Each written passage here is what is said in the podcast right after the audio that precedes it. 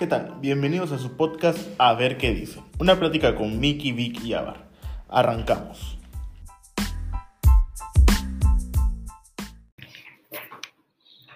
Bueno amigos, estamos aquí en el primer episodio del podcast A ver qué dicen. El tema de hoy, y sobre todo para, para intentar abrir el, el, pequeño debate que queremos hacer, o más que debate, la plática sobre un tema que, que pensamos que pudiera estar acorde a la situación que vivimos y, a, y también acorde a eh, para darle un poco de sazón ¿no? al, primer capítulo. Quiero hablar como del futuro, ¿no? Un preámbulo explicando, por ejemplo, cosas que a lo mejor pensamos que a la fecha de hoy estaríamos haciendo y que a lo mejor están pasando o están pasando de otra manera a como las teníamos planteadas. Les voy a poner un ejemplo. Nosotros cuando éramos jóvenes, ¿no? Eh, más jóvenes, vimos caricaturas y estas cosas, ¿no? Por ejemplo, en los supersónicos, que decíamos, no, pues este, que el jefe de los supersónicos está en una pantalla y le habla al, al papá de la familia y es trabajo a distancia, si te das cuenta. O, por ejemplo, que ya estaban con, con artículos que se veían muy futuristas, que en la época de los 90 era un solo algo para imaginar, pero que a la fecha ya tenemos cierta cierta similitud a, esos, a esas caricaturas que veíamos antes, o como programas de ciencia ficción que, nos daban la, idea de computadoras, este, tecnología de, punta, y que ahorita la verdad estamos ya próximos a, emular eh, estos, estos programas. Entonces, para arrancar, yo quisiera eh, eh, nada más saludar a mis compañeros panelistas, a, al Vic y al Avar, que me están aquí acompañando en el primer capítulo. Y, y, bueno, yo, yo dejo a debate este tema, no sé quién quiere, quiere arrancar con esto. Pues sí, eh, coincido contigo. Yo creo que sin duda la, la, realidad ha rebasado cualquier tipo de expectativa que teníamos al respecto. Yo creo que es inimaginable eh, los panoramas que, que, vemos el, que vemos el día de hoy. Cualquier caricatura, cualquier eh, serie, cualquier película que nos hablan sobre el futuro, pues todas ellas, pues sin duda nos han rebasado. ¿no? Yo, por ejemplo, veía hace, hace algunos días una película que veo que está muy viralizada en Netflix que se llama Los 12 monos de Bruce Willis Bruce Willis fue un, un actor que en los años 90 la rompió, hizo películas como esta, Quinto Elemento, donde eran futuristas.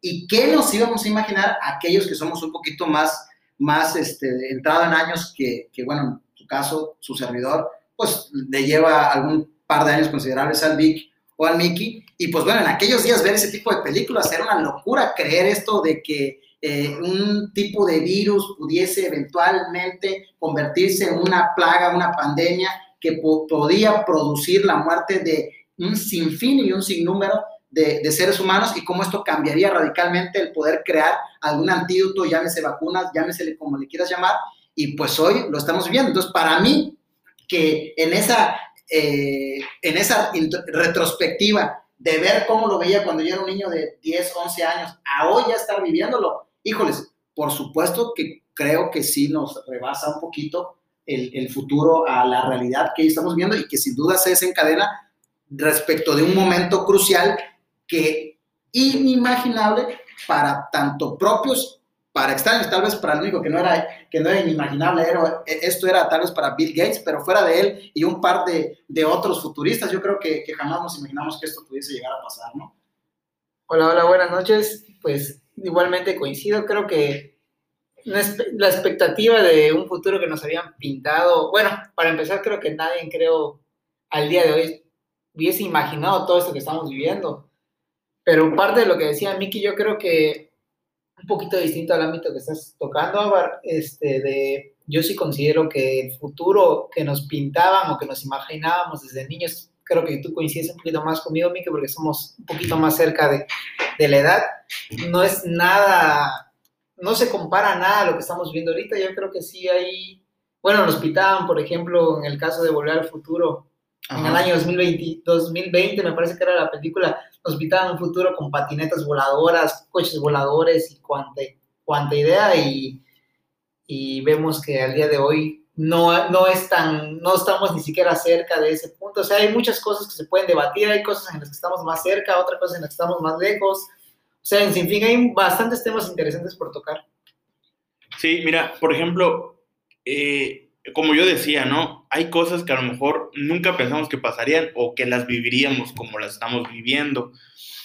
por ejemplo, Elon Musk, que es muy conocido ¿no? por, por Grupo Tesla y por su empresa que, que, está sumamente dedicada a la tecnología y que es el hombre más rico del mundo, eh, su, su, su, idea es ya buscar una colonización espacial. O sea, ¿cuándo, ¿cuándo tú te ibas a poner a pensar de que no, en 2021 ya están pensando en, en, viajes a Marte, como él lo tiene planteado? Quizá en las caricaturas y películas lo veíamos y decíamos, ay, pues sí, o sea, tú, tú te lo imaginas como niño, pero nunca pensa, pensaste que a lo mejor ya estarías viviendo esto. Eh, porque sí, eh, quizá en los años 60, cuando se fue el avistamiento a la Luna y que el hombre llegó y todo esto, que seguimos sin saber si es una simulación o no, pero creemos que es real, eh, nos dijimos, la, la, gente en ese tiempo dijo, no, yo no, yo no creí vivir todo esto, ¿no?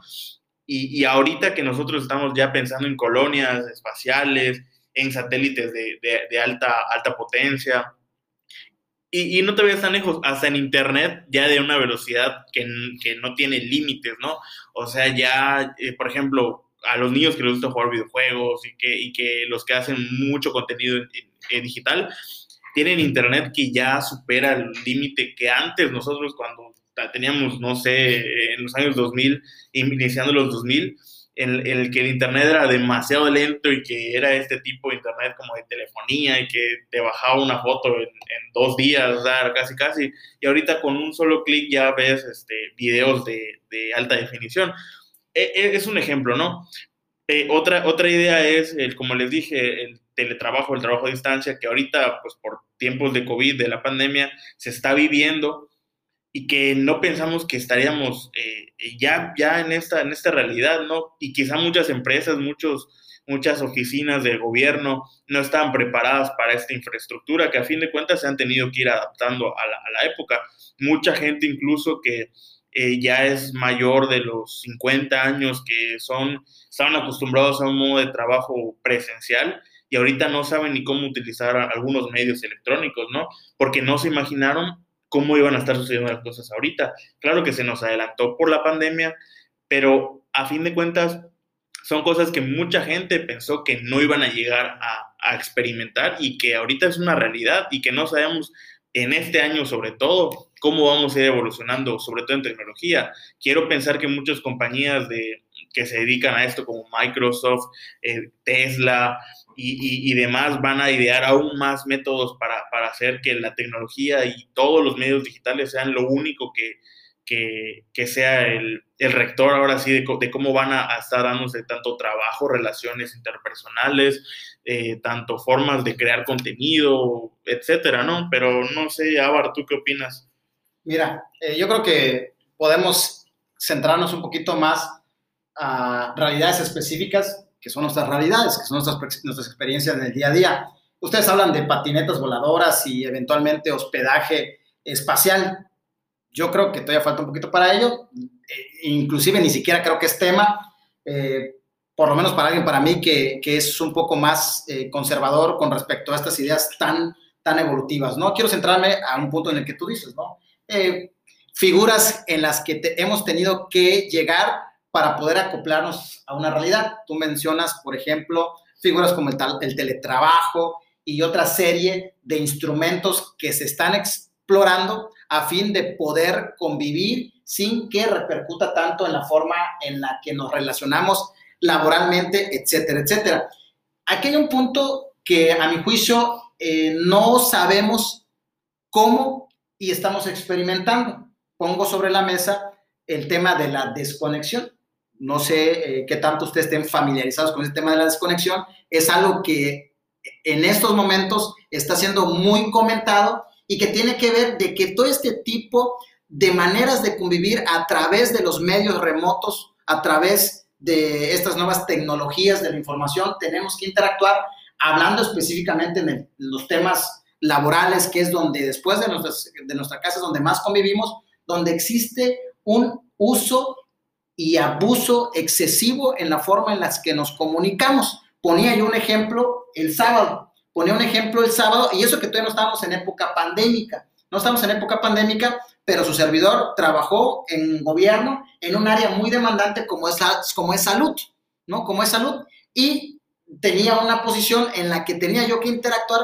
con las 21 mil ramificaciones que existían en la empresa, no solamente desde el área de limpieza, sino hasta áreas de desinfección, porque toca en área de salud, como insisto, y tenía yo más de 30 grupos de WhatsApp en los que yo estaba incluido por, por turno. O sea, estaba yo en el chat de los de la mañana, los de la tarde, tarde, los nocturnos, los de terciado sábado, este martes, lunes y no sé qué, y los de fines de semana, y fines de semana matutino, vespertino y nocturno, por horario, por grupo, el grupo de las enfermeras, de los doctores, y dentro de los doctores, los cirujanos, los pediatras, los oftalmólogos. Bueno, era una locura, todo el día estaba sonando mi teléfono celular, sin contar los correos electrónicos, los memorando, bueno, de tal manera que yo vivía conectado a mi teléfono y en ningún momento yo disfrutaba de una verdadera privacidad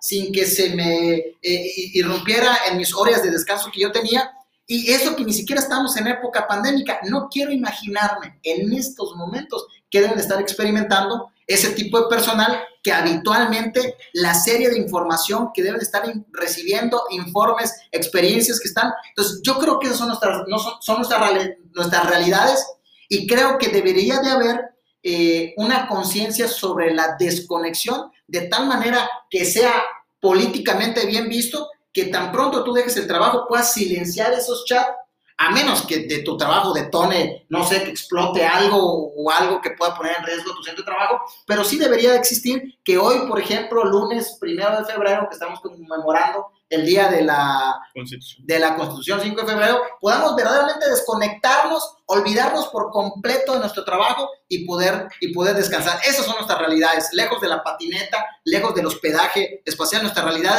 hoy nos permite platicar de cuántos chats hemos recibido del trabajo el día de hoy, cuando deberíamos poder desconectarnos y dedicarnos a cosas como estamos haciendo en este momento, que son totalmente pues de ocio y de, y de recreatividad, ¿no?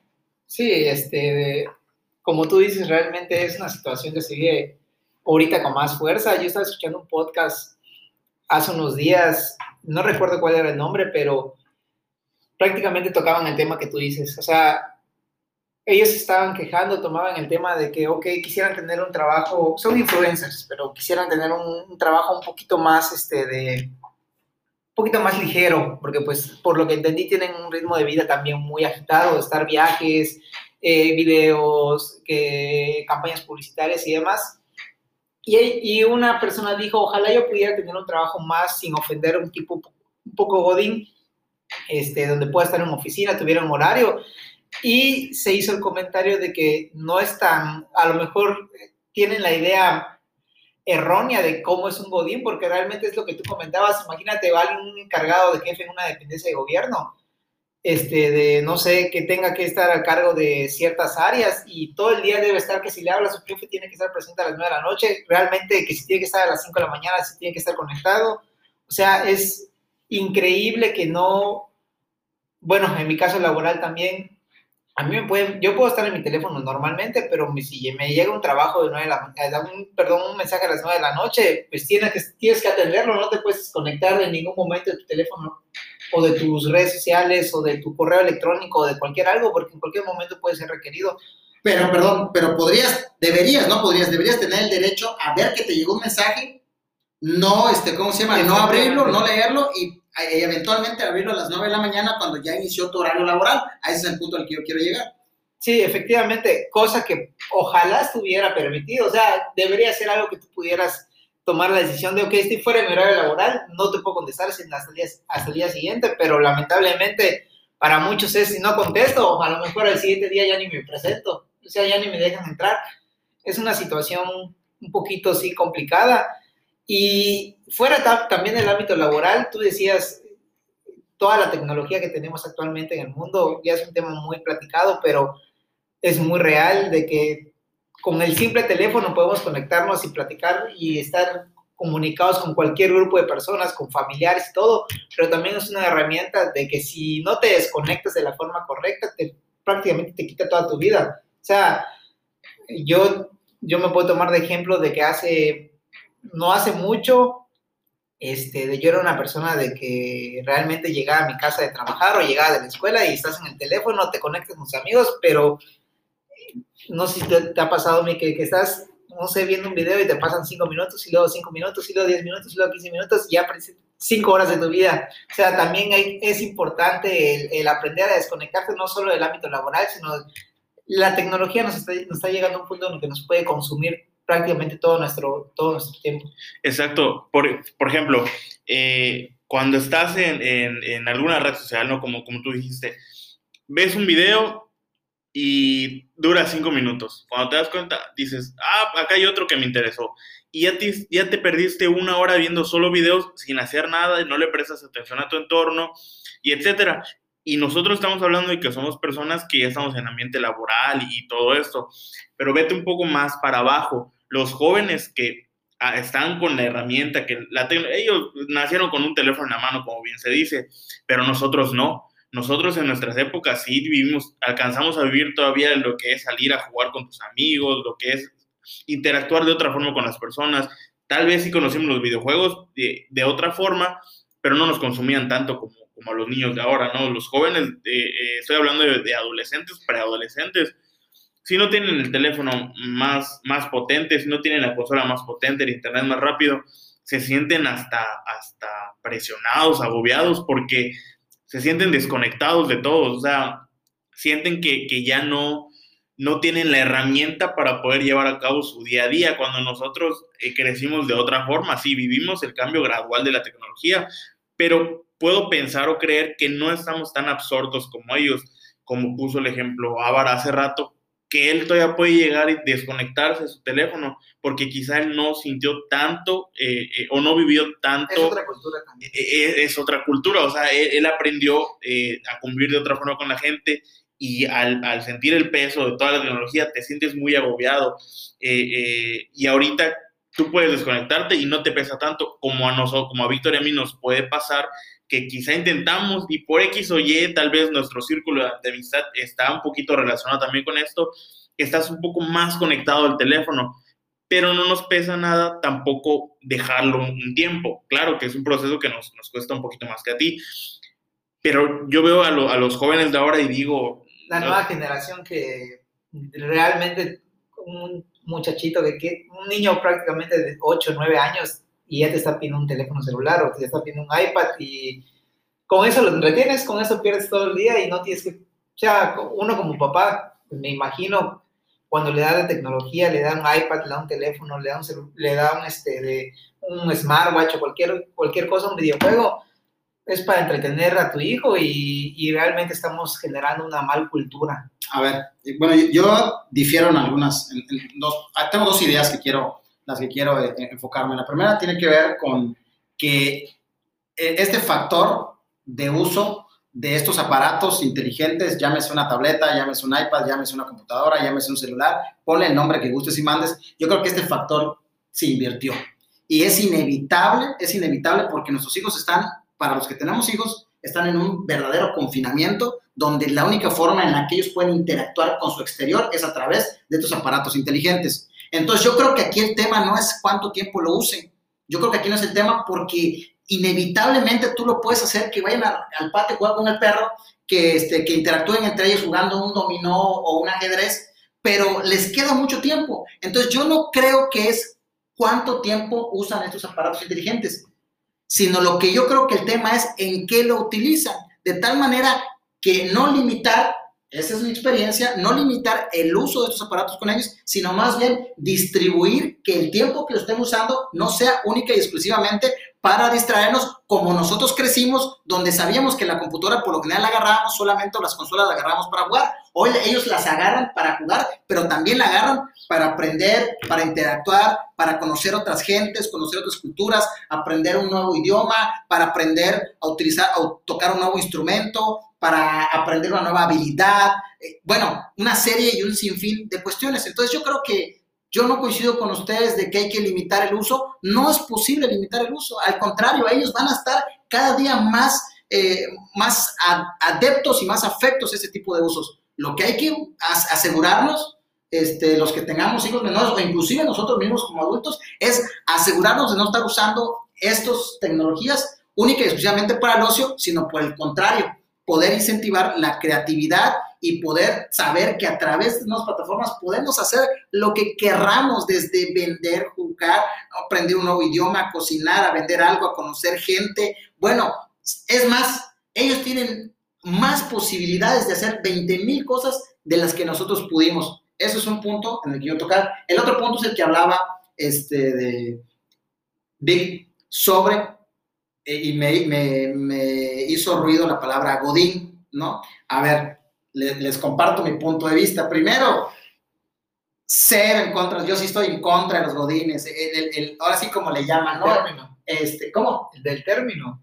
no el término, sino lo que representa la figura Godín, el trabajador nalgas, o sea, el trabajador nalgas que llega, se sienta, tiene su sándwich, tiene su computadora, tiene su trabajo, cumple un horario y en ese marco de horario este, eh, está delimitado a un tiempo eh, en particular, está frente a una computadora, aprovecha para revisar su Facebook, sus memes, este, cotorrea el punto, se echa una partida de algo, hace su tarea o, o no lo sé.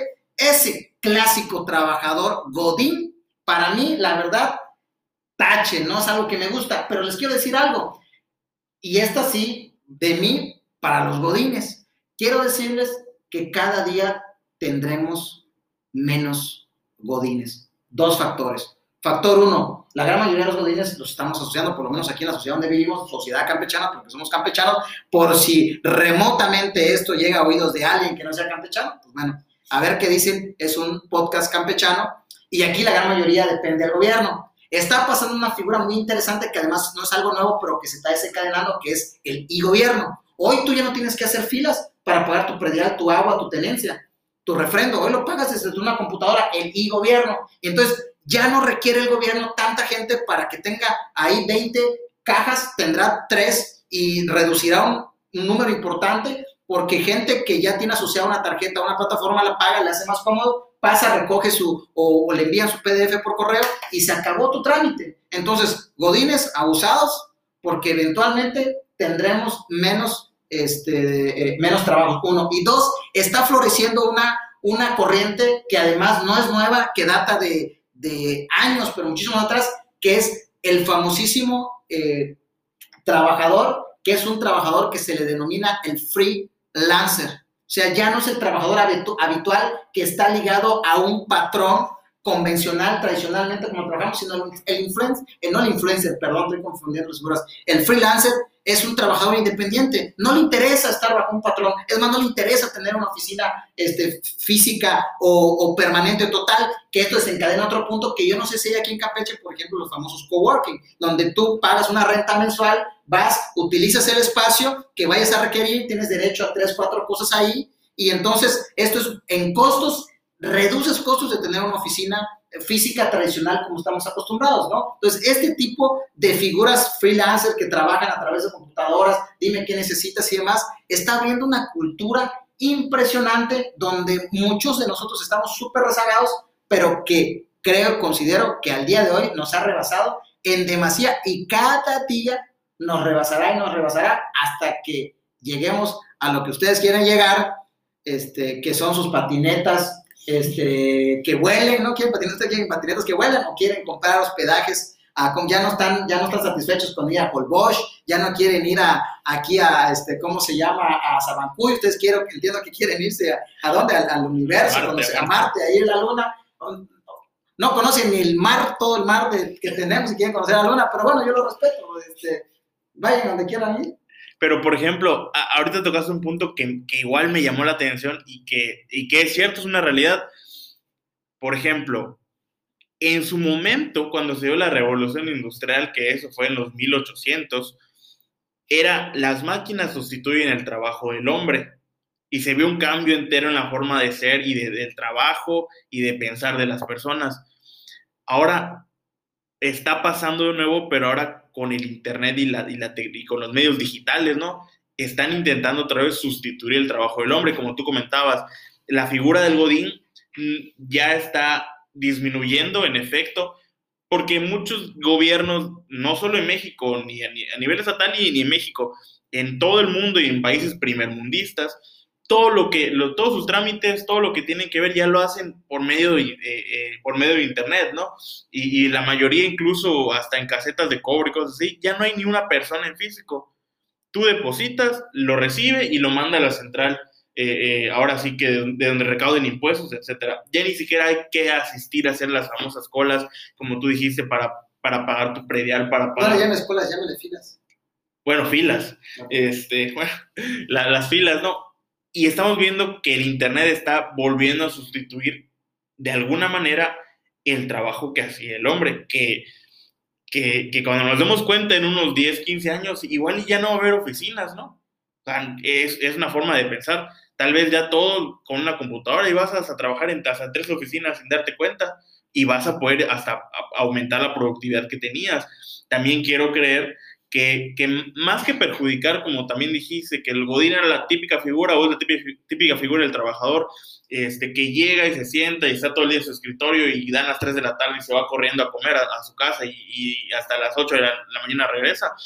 A veces ya puedes tener hasta cinco actividades por periodos cortos de tiempo. O sea, puedes estar tres horas, le dedico a esto, a un trabajo. Y del mediodía a las tres de la tarde de, trabajo en otra cosa, como una hora y a las de cuatro a siete tengo otro, trabajo de pequeños, pequeños horarios y que lo estoy haciendo con una computadora nada más en mi cuarto, a lo mejor sentado, y me da tiempo de hacer hasta ejercicio y, me conecto y checo y hago. O sea, hay gente que ya lo hace ¿no? en países primermundistas, que claro que aquí va a ser de forma gradual, pero en unos 10, 15 años esta va a ser la nueva forma de trabajar. No sé también, Víctor, ¿qué, qué piensas sobre esto?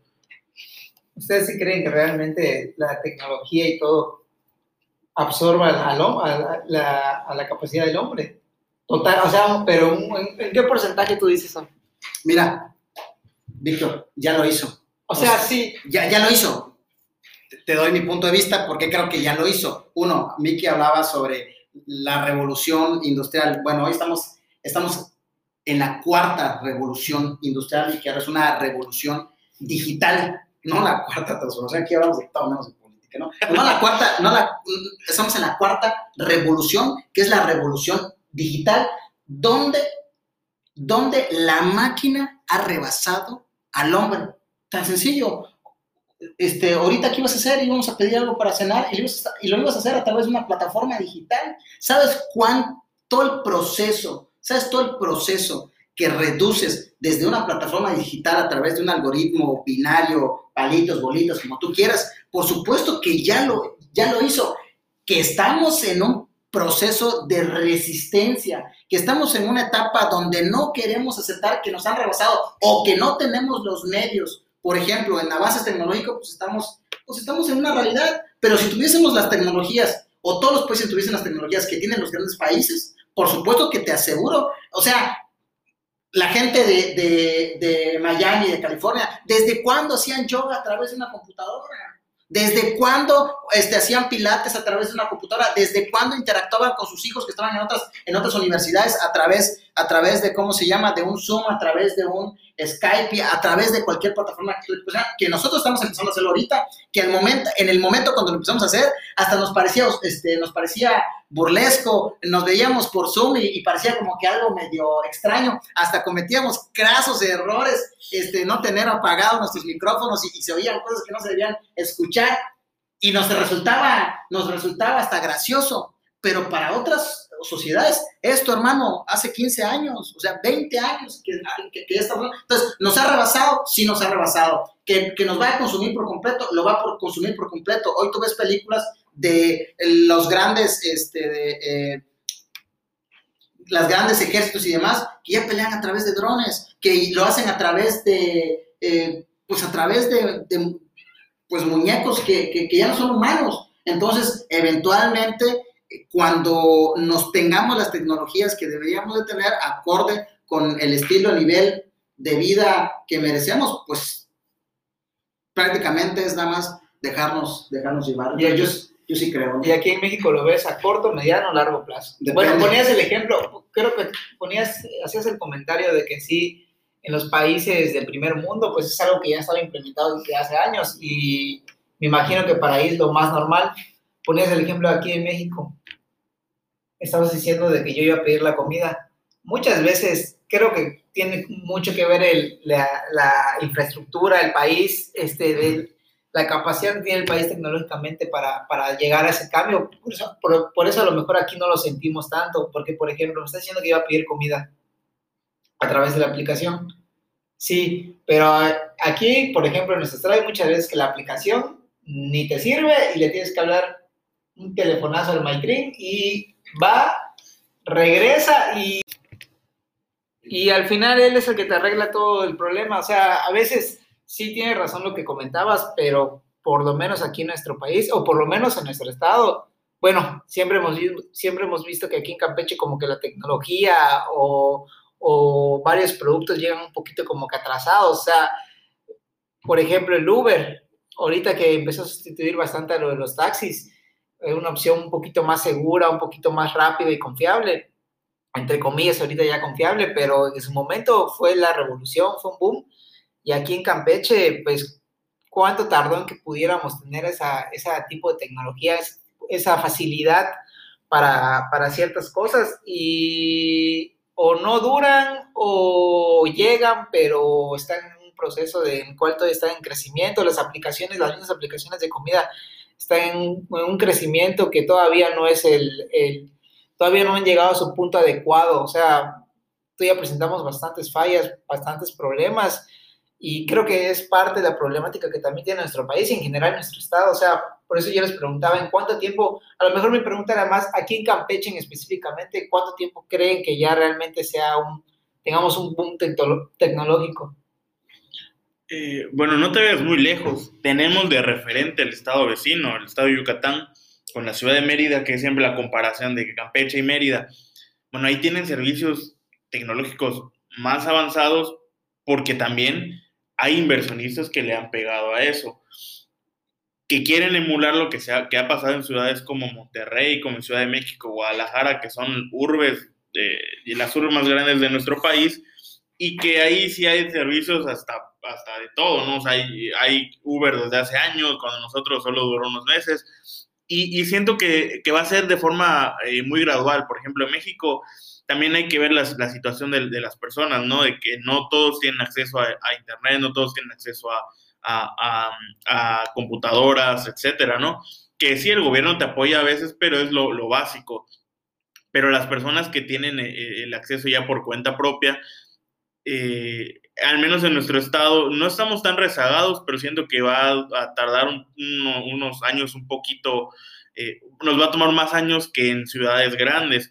Quiero, quiero creer que, que en, en, Ciudad de México, en Monterrey, Guadalajara, en Mérida incluso, hace unos cinco años yo ya veo que, que sea totalmente tecnológico muchas cosas, mientras que aquí va, va a tomarnos entre 8 y 10 años por el hecho de que estamos quizá un poco más rezagados, que tenemos servicios un poco más, no atrasados, pero que no se han llevado a la práctica de la forma en que debería ser. ¿Pero a qué se lo atribuyes? ¿A qué se lo atribuyes? a la gente, al gobierno, a, que, a qué se lo atribuyes? Yo le pondría un poco a cada uno. El gobierno en cuanto a los recursos que tiene, ¿no? Eh, cómo son empleados. O sea, tenemos que tener también una realidad que no estamos en un estado que tenga tantos recursos como los otros, pero también está en la mentalidad de las personas. Como comentó Víctor igual, cuando tuvimos Uber como medio de transporte, lo primero que pasó es que la gente le llamó la atención pero no se atrevieron a usarlo tanto. Y cuando quisieron usarlo, los mismos taxistas, por cuestiones que tampoco eh, eh, conocemos a fondo, pero son más bien políticas, eh, fueron los que se encargaron de sacarlo y hasta ahorita no ha regresado a la plataforma, pero que la gente vio que es una necesidad tenerla. A la gente ya le, le gustó realmente, pero hay que tener en cuenta la mentalidad de las personas. Sí, tal vez somos un estado en el que, que mucha gente también piensa de una manera muy, arcaica en, en, algunas cosas, un poco más tradicionalistas.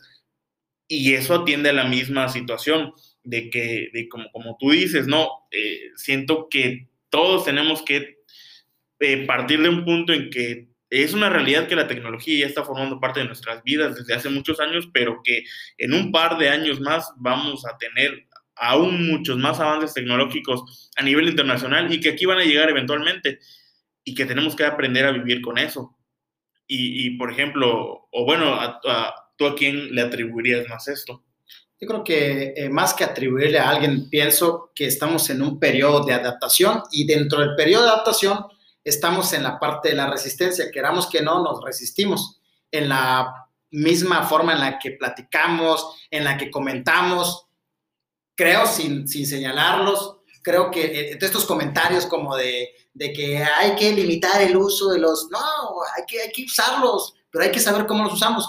Yo no le atribuyo a algo en particular, creo que estamos en un periodo de resistencia, que eventualmente nos iremos adaptando, adaptando en ello, que cuando lleguemos a entender en el uno a uno, lleguemos a entender en el uno a uno, que esto no es un tema de que haya llegado para quedarse, que esto es un tema en el que nos permitirá de una forma mucho más eh, aceptable de vivir y que esto es algo, esto es el futuro, o sea, el futuro es hoy y que nos debe de permitir mejorar en todos los aspectos, en nuestro aspecto personal, en nuestro aspecto profesional, en nuestro aspecto social, en nuestro aspecto cultural. ¿A qué me refiero? Yo, por ejemplo, ayer tuve la oportunidad de recorrer a través de mis oídos, pude haber recorrido el Central Park a través de un podcast de un tipo que radica en Nueva York de habla hispana que mientras hacía el recorrido él por el, por el Central Park, él iba contando lo que iban viendo y demás. Y para mí el estar pegado en el podcast, escuchando a él, de verdad fue una experiencia enriquecedora el poder imaginarme en mi mente todo lo que él venía diciendo. Entonces, esto es una experiencia que yo no hubiese tenido si no fue a través de ello. Te pongo un ejemplo. Otro ejemplo, mis hijos hoy están participando en un programa que se llama Business Kids, donde no solamente es para nuestro estado, no solamente es para nuestro país, sino también es para toda Latinoamérica. Y la experiencia que ellos están teniendo al interactuar con niños de su edad de otros países donde están viendo cómo colocar un producto, cómo vender, hace cuenta que les, les dicen, por ejemplo, ¿sabes qué? Este, pues tienes que, este fue un ejemplo que me puso Dieguito, ¿no? Eh, un, vayan a buscar un huevo, o sea, un huevo de cocina y lo vas a aventar desde tu segundo piso, desde, desde, tu ventana de tu casa, y tienes que llegar al suelo sin que alguien esté ahí y ve de qué forma tú lo envuelves y demás para que cuando llegue ahí el huevo no se haya roto. Entonces ahí va la mente del niño de que y le puso él sábanas y bolsas y su colchón y, y bueno, el caso que se cayó y para él fue un éxito. Y bueno, a lo que quiero llegar es que la experiencia que él tuvo a través del monitor con otros niños de otros países, le estaba permitiendo enriquecer una experiencia que de otra manera no hubiese sido posible, sino a través de estos medios remotos. Entonces yo creo que es todo esto está bien. Eventualmente teníamos vinculado el Internet para descargar música, para ver programas y ya, hoy no. Hoy puedes agarrar y hacerte un tour virtual en, no sé, ¿qué quieres tú? En el museo de historia, de lo que tú quieras. Entonces, para mí sí es muy padre el poder, el poder llegar a escuchar artistas que jamás en mi vida me imaginé que pudiera llegar a escuchar, ver series, documentales, películas que jamás en mi vida. Entonces, para mí, yo creo que esto es algo que llegó para quedarse, que a medida que nos soltemos y que lo veamos no como el monstruo de siete cabezas que es el Internet y que nos va a apropiar de nuestro cuerpo, nuestra alma, yo sí creo que es es, una, es un privilegio el poder contar con, estos medios tecnológicos que nos permitan enriquecer nuestra experiencia terrenal, ¿no? Eso es, eso es, lo, eso es desde, mi, desde mi óptica, desde mi perspectiva. Y, bueno, por ejemplo, también tú comentabas lo, de, lo del tour eh, virtual y, y que ponte a pensar que a lo mejor es algo que tú no hubieras imaginado que estarías haciendo hace unos 10 años. 15 años, o sea, esto ya nos está rebasando de alguna forma de, en buena manera.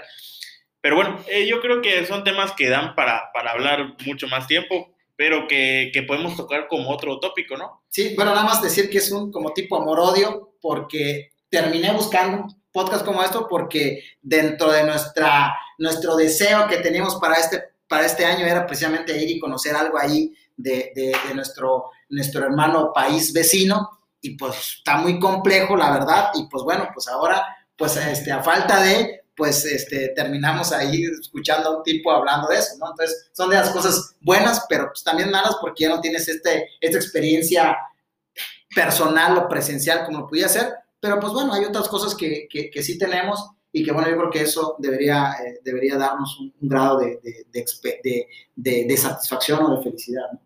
Sí, es que como comentaste, realmente no es que estuviéramos en contra, bueno, por lo menos mi punto de vista no es que estuviéramos en contra, yo me estaba enfocando un poquito más a la idea de el mal uso que se le está, que se le está, se le está dando a esta, a toda esta revolución. Mira, tú estás molesto porque no tienes tu patineta que no, pensaste tener, es la verdad, no, o sea, no, pasa nada, dilo y listo. Y no entendiste bien el punto porque estábamos hablando, estábamos hablando de lo que de lo que nos mostraban o creíamos que iba a pasar o la idea que nos, nos que querían hacer creer que iba a pasar en un futuro y que no ha pasado. O sea, yo puse el ejemplo de la película de Volar al Futuro porque nos pintaban un, un futuro con un, montón de cosas que al final en cuenta no ha pasado y, no te vayas lejos. Era una película, o sea, no era, o sea, era, una clase donde te dijeron que eso Efectivamente, sí, pero era en ese caso, cuando se creó la película, la película era la idea que tenían del futuro